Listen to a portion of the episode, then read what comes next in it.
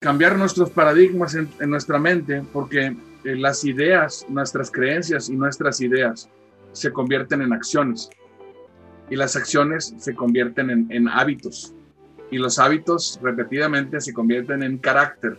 Y el carácter es, es una manera de decir liderazgo. Y liderazgo es equivalente a resultados. No hay resultados sin liderazgo y no hay liderazgo sin resultados. Son son completamente amarrados los dos. Bienvenidos a Desmenuzando la conversación con Yusapik, un espacio del Consejo de Exportadores de Carne de Ave y Huevo de los Estados Unidos, patrocinado por The Ohio Soybean Council, donde los expertos de la industria de los alimentos comparten temas relevantes y de interés. Hola, ¿qué tal amigos? Bienvenidos sean todos ustedes a un nuevo podcast de USAPIC. Yo soy Jaime González, soy consultor de USAPIC y en esta ocasión tenemos como invitado al doctor Chuy Velasco con el tema el liderazgo en la industria de la carne. Pero, ¿quién es el doctor Chuy Velasco? Aquí tenemos una semblanza de su trayectoria. El doctor Jesús Velasco de la Garza es ingeniero agrónomo y tiene una maestría en finanzas por el TEC de Monterrey. Hizo su doctorado en ciencias de la carne y nutrición animal en la Universidad Estatal de Kansas, en Estados Unidos. Es creador del diplomado en ciencias de la carne. Fue condecorado con el Premio al Mérito Académico por el Consejo Mexicano de la Carne y es vicepresidente del Clúster Agroalimentario del Estado de Nuevo León. Dirige el Departamento de Productos Frescos en los Supermercados Internacionales, HEB. Bienvenido, Chuy. Muchas gracias por estar aquí con nosotros. Muchas gracias por la invitación, Jaime. Siempre es un gusto convivir con ustedes, mis amigos de USAPEC. Siempre dispuestos a ayudar a, toda la gente de la industria de los alimentos, especialmente las personas que procesan huevo y que eh, procesan carne de pollo y ave. Muy bien, pues sí, para eso, a eso nos dedicamos en USAPIC, al huevo y al pollo y a todo lo que se mueva por el aire. Excelente, Chuy. Oye, eh, con el tema de, liderazgo en la industria de la carne, me saltan algunas dudas. A ver, por ejemplo, ¿cuál es la situación de liderazgo en la industria de la carne actualmente? Eh, muy buena pregunta y espero que tengamos suficiente tiempo para, para dialogar, lo que no es un tema fácil de platicar. Mira, quisiera hacer algunas, algunas reflexiones. Eh, esta industria tiene grandes titanes en la, en la en, la proveeduría tanto de, materia prima como productor de, carne fresca y también todo lo que son procesadores de carne para hacer embutidos y otros derivados de la carne. Yo como regla general eh, podría decir que muchos de estos, de estos titanes, de estos líderes provienen de, del sector ganadero. Okay. Muchos de ellos tenían raíces muy profundas en la parte ganadera y desde luego que en el proceso de crecimiento de estas explotaciones vinieron pasos de integración vertical en donde se comenzaron a industrializar los ganaderos. Y, tenemos que ser eh, muy cautelosos en cómo decimos las cosas porque no queremos herir la susceptibilidad de nadie, pero sí, sí tenemos que hablar de que en el sector ganadero el, el trato, el liderazgo es, es, un poco más rudo que en la parte industrial son, son gente recia, gente de mucho trabajo, gente que no tiene sábados y domingos, gente que, que eh, crecieron desde muy abajo, ganándose las cosas con las manos y tienen un cierto orgullo por las cosas que se han venido adquiriendo y por las cosas que se han venido conquistando a lo largo de toda su vida. El, el, el reto que se les dio en este entonces, y me, me refiero a los últimos 40 años, fue en esa transición de, ganaderos a industriales, todavía ese, ese estilo de liderazgo eh, mandatorio, ese tipo de liderazgo de mano dura, funcionó. Funcionó en esa época en donde recordemos que el país estaba en condiciones mucho, muy atrasadas. Recordemos que, que en los 70 mucho atraso en la agricultura, en la ganadería. Los 80 un preludio a lo que vendría siendo el Tratado de Libre Comercio, unos noventas, donde ya hubo una explosión y crecimiento de muchas de estas empresas de la carne, para una consolidación y una firmeza más adelante ya en los años, en los años 2000. Sin embargo, el, el, yo he observado que ese éxito que se consiguió con esa metodología o con ese estilo de liderazgo hasta, hasta los años 2000, 2010, todavía tenía eh, muy buenos resultados. Sin embargo, hemos estado observando eh, cómo se incorporan nuevas generaciones eh, a la industria, a la, a la, a la, al ambiente laboral y estas nuevas generaciones traen, traen otra mentalidad, traen otro cassette, traen diferentes valores y diferentes sensibilidad. Eh, también tienen muy diferentes intereses. Para nosotros, los que nos consideramos todavía baby boomers, el trabajo duro y la responsabilidad y la entrega y, y, y, morir trabajando era un valor muy importante que no parece estar eh, muy bien visto muy bien visto, vamos a decirlo así, en estas Por las nuevas generaciones. Es correcto.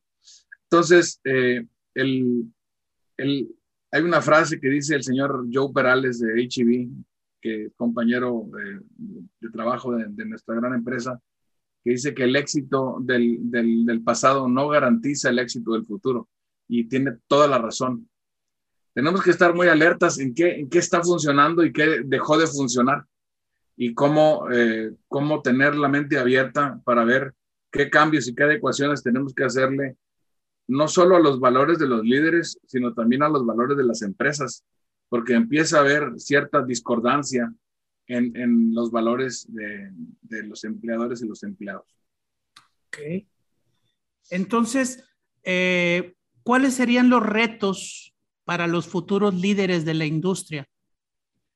Pues mira, eh, dejando fuera los retos técnicos, eh, financieros, económicos y demás, eh, uno de los retos principales de, de liderazgo es eh, poder determinar con cierta precisión cuáles son los valores de estas nuevas, de nuestras nuevas generaciones para poder uh, hacer una, una concordancia. El, es muy importante que nos demos cuenta que lo que funcionó en el pasado puede ya no funcionar en esta, en esta nueva época.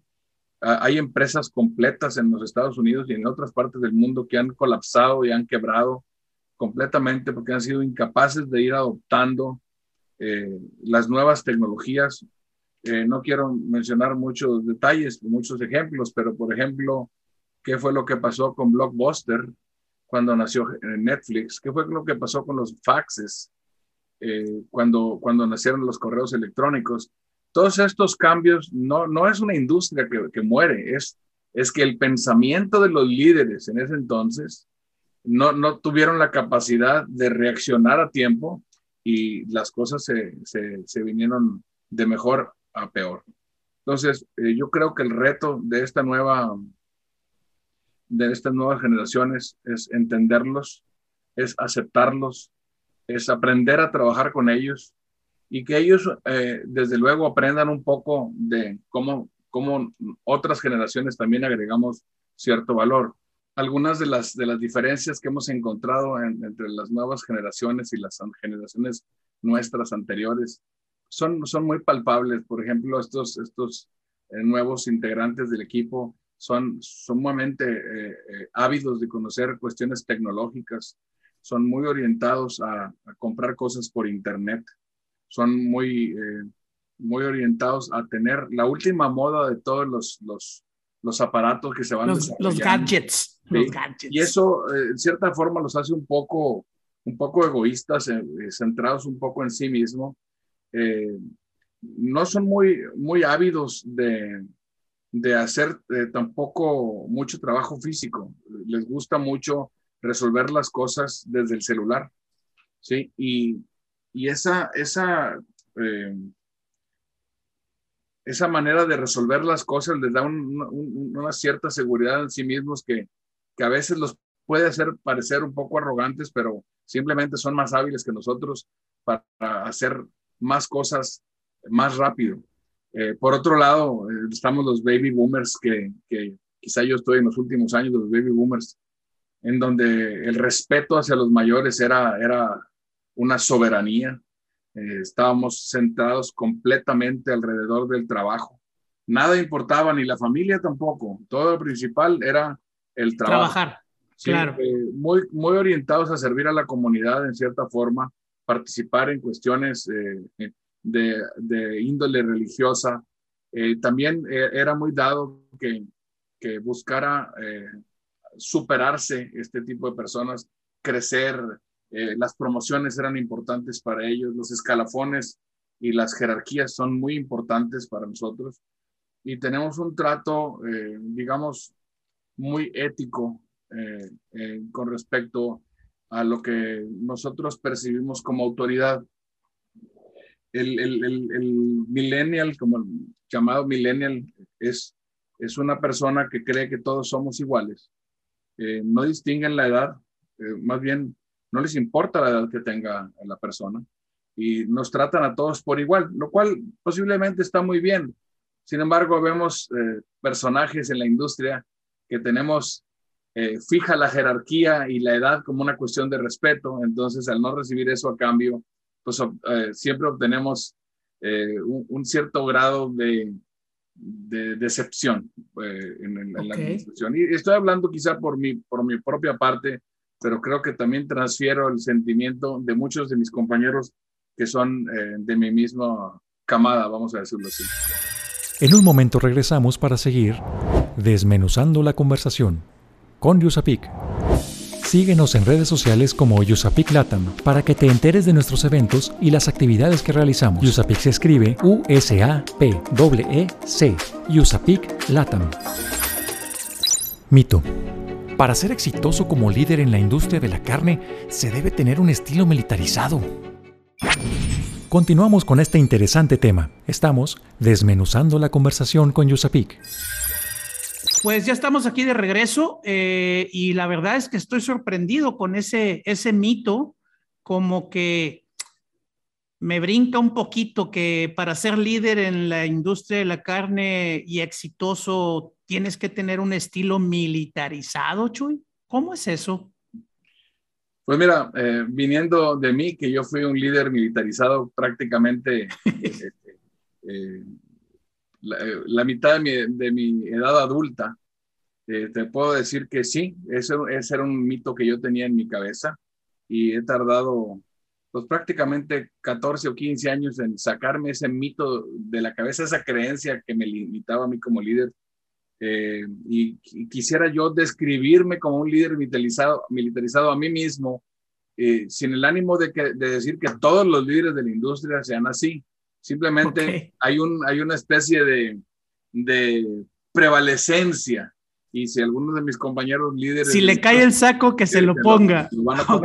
Pero, pero eh, te, voy a describir cómo era un Jesús Velasco hace 15 años. Es una persona conocedor de lo que estaba haciendo, muy seguro de sí mismo, pero sumamente impositivo. Las, las reglas son claras, el jefe soy yo y todos los demás se tienen que callar. Eh, las, las necesidades de los demás eran completamente invisibles. Yo vivía bajo el antiguo paradigma de que el poder eh, lo, lo, puede todo. No importa realmente lo que sienten y piensan todos los que están a mi, a mi servicio eh, mi autoridad, perdón, mi poder hace que yo consiga lo que yo quiero de ellos. O sea, se basa en el dominio, en una centralización de ideas en donde el jefe tiene la razón y si se equivoca, tiene que ver la regla número uno, que es el jefe tiene la razón. Eh, muy dados a la microadministración, meterse al, hasta el fondo, al detalle, eh, donde queremos controlar todo y enterarnos absolutamente de todo porque queremos decidir todo. ¿sí? Creemos firmemente en, el, en, la, en la centralización del, del, poder y de, la, de, la, de todas las decisiones.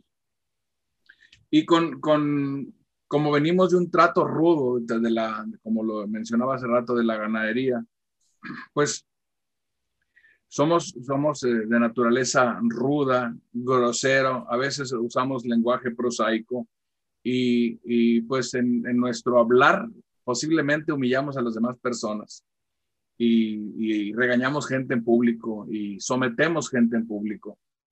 Y eso, eso eh, pues es una manera de manejar el miedo de los demás. Eh, eh, la falta de respeto puede darse en algunas situaciones en donde no medimos con, con, con precisión nuestras palabras y la vulnerabilidad es una verdadera mala palabra. Entonces, e, ese es el, el estilo de ser eh, de mi persona en los primeros años de mi carrera, para luego darme cuenta que, había cometido eh, un error gravísimo. Y no, no, el, el, éxito en las empresas eh, funciona o se consigue solamente hasta que, hasta que las personas con las que uno trabaja están dispuestas a recibir ese trato. Conforme fueron evolucionando las cosas, eh, yo me di cuenta en nuestra empresa, que es HB, que eh, era, si yo quería cambiar el mundo, tenía que cambiarme a mí mismo para comenzar. Y ahí fue donde comenzó esta transformación. O sea, que entonces el líder militarizado, aquella persona fuerte, aquella persona estricta, que si no hacían lo que él decía, entonces hasta podías correr gente en un momento dado, eh, o en su defecto, no sé, castigarlo de alguna manera, ya cambió, ya cambió, pero entonces ahora vienen nuevos líderes, una nueva forma de liderar ¿Cuál sería o cómo deben prepararse los líderes para el futuro, Chuy? Pues mira, hace, hace muchos años que yo detecté que necesitaba ayuda, leí un libro que se llama La Paradoja. Está escrito por James eh, C. Hunter. Eh, para mí ese es el, libro más destacado que hay de liderazgo escrito con conceptos que quizá no sean originales de él, como él mismo lo dice.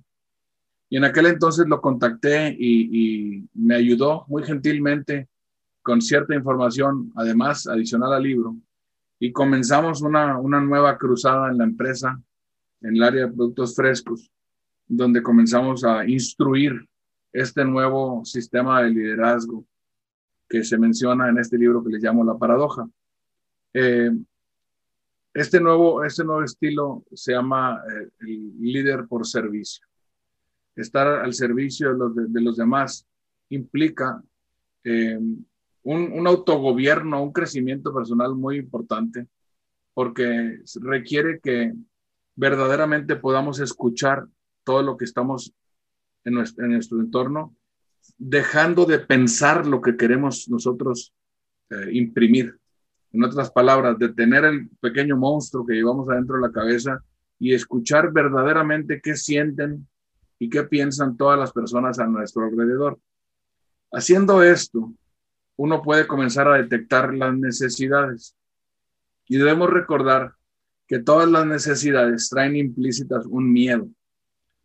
Si yo les pusiera un ejemplo de, de que les pido que ustedes enlisten sus miedos, van a enlistar 10 miedos y los primeros 5 no me los vas a mencionar porque son demasiado íntimos y les da hasta vergüenza aceptarlos. Sin embargo, me vas a mencionar del 5, el 6, el 7, el 8, el 9 y el 10. Me vas a decir que esos son tus miedos más grandes. Y aunque no me digas cuáles son tus primeros cinco miedos, ellos, ellos o estos se van a asomar a través de, tus necesidades. Entonces tenemos que volvernos muy atentos a observar las necesidades de la gente que trabaja con nosotros, porque al observar una necesidad y mostrar interés en esa persona genera una reacción muy, muy positiva en las empresas en donde, en donde la persona se siente escuchada y se siente atendida. Y quizá no vas a, no vas a resolver todas sus, sus necesidades, pero al menos pusiste el interés de hacerlo. Y eso, como consecuencia, siempre genera un sentido de lealtad, un, sentido de compromiso, un sentido de confianza y desde luego un, sentido de agradecimiento. Y es muy fácil trabajar de esta manera, pero tenemos que estar al pendiente de lo que está ocurriendo con estas personas. Un nuevo líder, eh, un nuevo líder, eh, como en lo que yo estoy tratando de convertirme, es un líder que es eh, paciente, escucha a las personas, es un líder amable, un líder que es humilde, aunque sea desde mi punto de vista anterior, una mala palabra, vulnerable o humilde, esta es la nueva realidad. Un líder respetuoso, que sea indulgente cuando nos agravian, cuando nos dicen algo que no nos gusta, que seamos indulgentes, no seamos vengativos. Un líder que sea honesto y tenga la capacidad de decir las cosas tal como son, sin tener que ofender, eh, y un líder que, que demuestre compromiso con las personas. ¿sí? Ese es el, el, el, mayor reto. Ahora, comienza por hacerse eh, la persona consciente. Entonces, comenzamos siendo inconscientes, inexpertos, porque no sabemos ni estamos conscientes. Después nos volvemos conscientes, ya lo entendimos, y somos conscientes inexpertos. Ya lo entendimos, pero no sabemos cómo hacerlo. Después nos volvemos conscientes expertos, o sea, ya sé cómo hacerlo y estoy consciente que lo tengo que hacer. Y luego me vuelvo inconsciente experto. ¿Qué quiere decir? Que ya me sale en automático estos, nuevos comportamientos. Ahora, sí es bien importante eh, diferenciar lo que es una necesidad y lo que es un capricho o un gusto. Si yo trabajo para Jaime eh, González en Yusapec, y le digo, oye Jaime, fíjate que necesito un medio de transporte, pues Jaime me va a decir, aquí está una bicicleta. La primera semana ando en mi bicicleta y la siguiente semana voy y le digo, Jaime, fíjate que la bicicleta está muy bien, pero me tardo dos horas en ir y dos horas en regresar a mi casa. Ah, ok, entonces Jaime me consiguió una motocicleta. Entonces trabajo con la motocicleta un mes y le digo, oye, fíjate Jaime que en este último mes sí llego más rápido a mi oficina pero ya van cuatro veces que me tumban de la motocicleta porque la gente no respeta. Ah, bueno, entonces te voy a conseguir un pequeño carrito. ¿Sí? Y me consigues un pequeño carrito y se, se cubrió mi necesidad. Pero también puedo llegar y decirte, Jaime, fíjate que necesito un medio de transporte y me gustaría que me compraras un Ferrari. Órale. Pues, pues es obvio que eso no es una necesidad, ¿verdad? No. obvio que es, es simplemente un capricho o un gusto y el, el, el, reto del líder es diferenciar qué es una necesidad y qué es un capricho. Este, este nuevo paradigma del, del, del liderazgo consiste en entender la palabra amor. Y no me estoy refiriendo a la, al amor erótico, ni al amor filial, ni al amor estorgué, que como decían los, los griegos, que significa el amor de amigos. Me refiero al amor eh, agape, dicho en, en, griego, que significa el amor al prójimo. Entonces se trata de comportarse con los demás como nos gustaría que, que se comportaran como, con nosotros. Es la regla, la regla de oro. finalmente, lo que uno va plantando a lo largo de la vida, lo que uno va cosechando más adelante, es la ley de la, de la cosecha. Pero me gustaría citar a, Vince Lombardi. Vince Lombardi fue un coach muy famoso de los Green Bay Packers, que decía que mis jugadores y mis socios no tienen que gustarme, pero como su líder tengo que aprender a amarlos.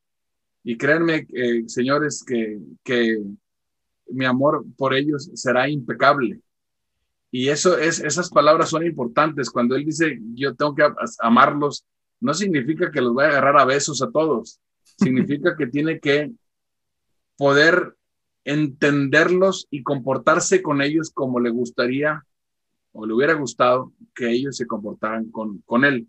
Es, es muy importante también eh, cambiar nuestros paradigmas en, nuestra mente, porque eh, las ideas, nuestras creencias y nuestras ideas se convierten en acciones y las acciones se convierten en, hábitos y los hábitos repetidamente se convierten en carácter y el carácter es, es una manera de decir liderazgo y liderazgo es equivalente a resultados. No hay resultados sin liderazgo y no hay liderazgo sin resultados. Son son completamente amarrados los dos.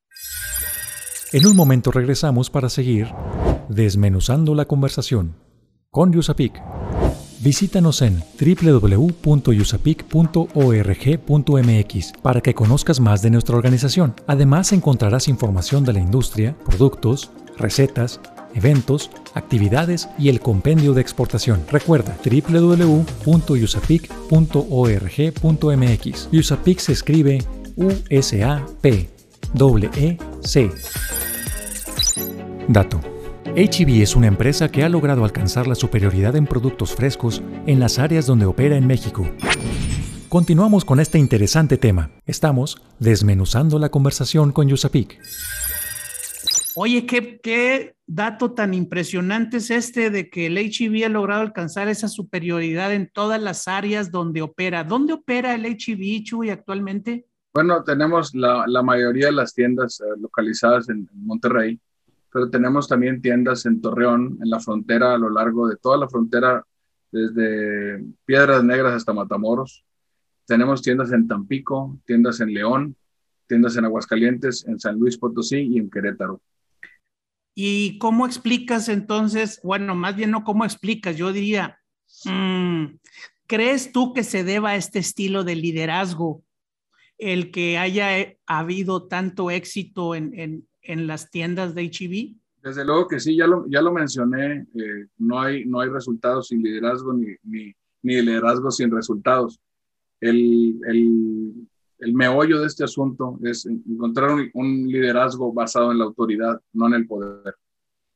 Y cuando la gente trabaja en, en un ambiente donde no hay injurias, donde no hay maltratos, donde la, las personas pueden expresarse con libertad, donde las ideas no tienen jerarquía, donde una buena idea puede venir desde mero, mero, mero abajo en la, organización y permear hasta mero arriba y premiarse, donde, donde en una junta con muchos niveles organizacionales, el nivel de más abajo tiene toda la libertad de hablar y decir las cosas, aun y cuando esté presente la cabeza de la, de la empresa. Ese es el tipo de liderazgo de, de no militarizado que nosotros hemos venido implementando por los últimos quizá 20 años y ha dado estupendos resultados. Además, eh, de, es importante mencionar que cuando se consiguen líderes de esta forma, eh, comienza a permear un espíritu de colaboración entre todas las áreas y se deja de trabajar en silos. Y eso, okay. es, eso es muy importante, no trabajar en silos y trabajar todas las áreas en, hacia un bien común. El, el, el, resultado que tenemos en productos frescos y en general en toda la tienda, porque tenemos eh, muy sobresalientes resultados, se, se, basa en el trabajo, en el trabajo colaborativo de todos y cada una de las personas que trabajamos aquí.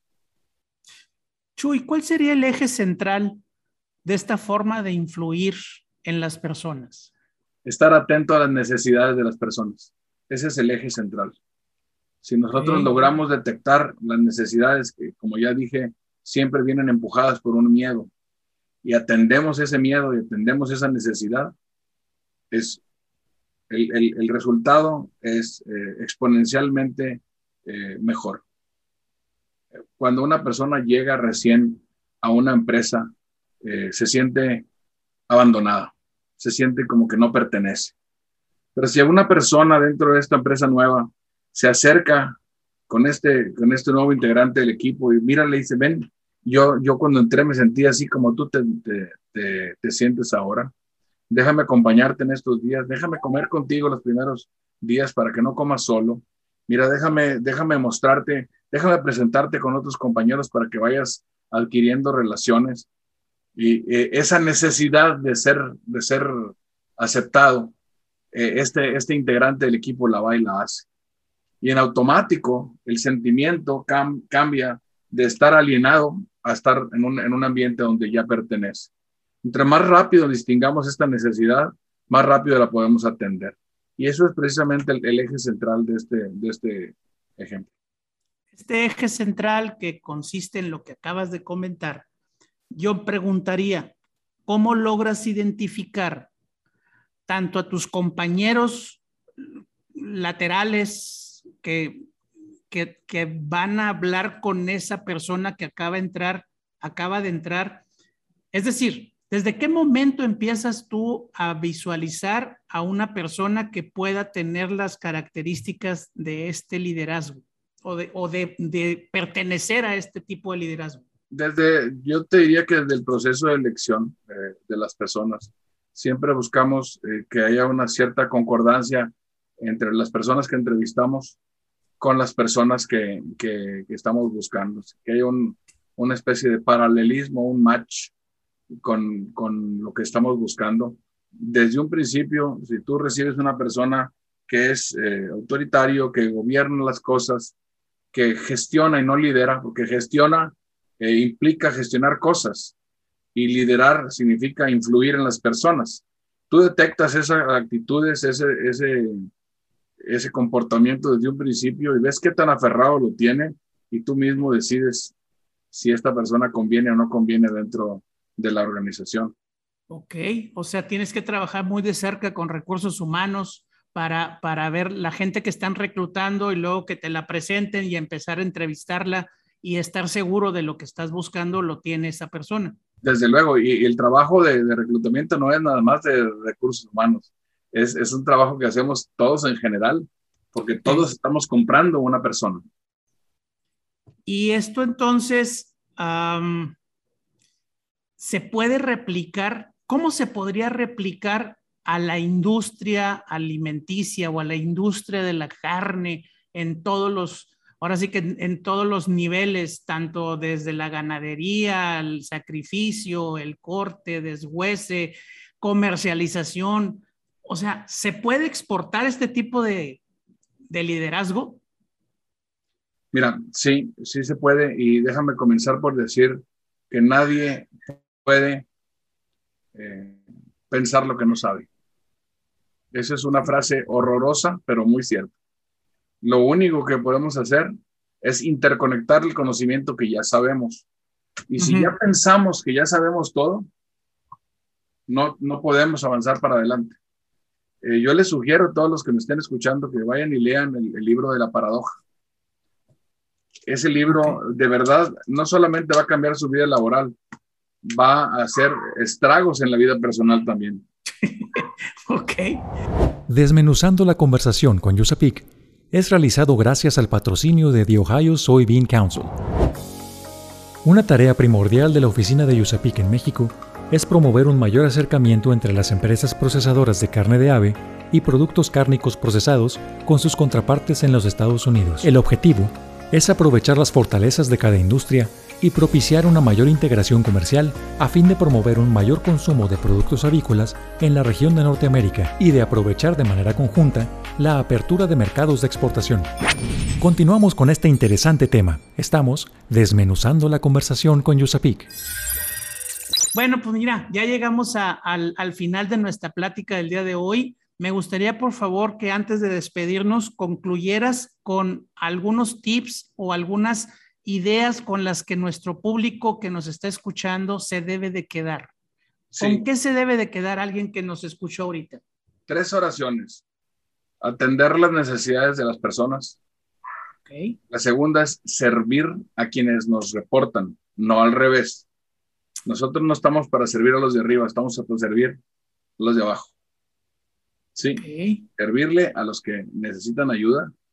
Y la tercera sería adquirir la capacidad de influenciar. No es algo con lo que uno nace, es una cosa que se va gestando dentro de uno mismo y adquirir la capacidad de, de influir es exactamente lo mismo que volverse un líder. Wow. Pues muchísimas gracias, Chuy, por haber estado con nosotros el día de hoy con, con este tema, tema perdón, del liderazgo en la industria de la carne.